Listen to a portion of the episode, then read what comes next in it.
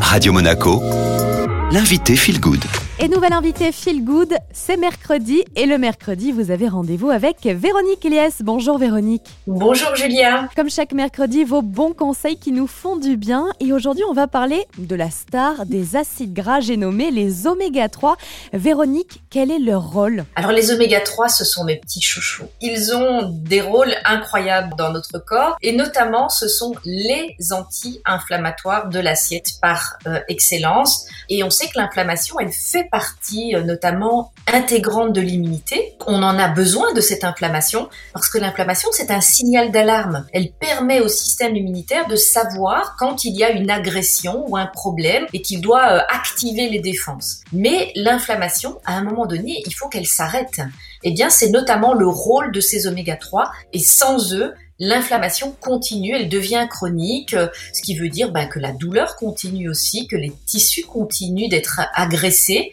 Et le problème, c'est que la douleur, elle est euh, pas toujours présente. On parle aujourd'hui d'une nouvelle forme d'inflammation qui fait des ravages. C'est l'inflammation silencieuse, qu'on appelle aussi euh, inflammation de bas grade. Donc on ne la sent pas, euh, et elle entraîne de nombreuses pathologies et ce sont les oméga 3 qui vont permettre de l'arrêter. Donc on a vraiment besoin d'eux comme des extincteurs d'inflammation. Et quels aliments doit-on favoriser, Véronique, pour faire le plein d'oméga 3 On va les retrouver sous deux formes principalement. Des aliments d'origine animale euh, vont en contenir, c'est le poisson gras comme la sardine, le maquereau, le hareng, le saumon, la truite saumonée également. Et on devrait en consommer entre 300 et 400 grammes par semaine.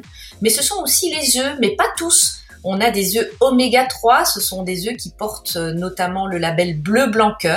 On les retrouve aussi dans les animaux sauvages, mais les vrais, hein, ceux qui ont couru en liberté et, mangé des végétaux, ce qui va les enrichir en oméga 3. Et puis on a les oméga 3 d'origine végétale, comme l'huile de colza, l'huile de noix. Et là, on devrait en consommer deux cuillères à soupe par jour, ou alors de l'huile de lin ou de caméline. Toutes les deux sont riches en oméga 3. Et là, une à deux cuillères à café suffisent. Et puis, on a aussi des oméga 3 dans les noix. Mais vous savez, les vraies noix, hein, pas toutes les, les, noix de Grenoble, comme on les appelle, celles qu'on doit casser. Donc l'assiette est tout à fait capable de nous apporter ces oméga 3. Malheureusement, si vous n'aimez pas le poisson gras, alors il va falloir penser à se supplémenter.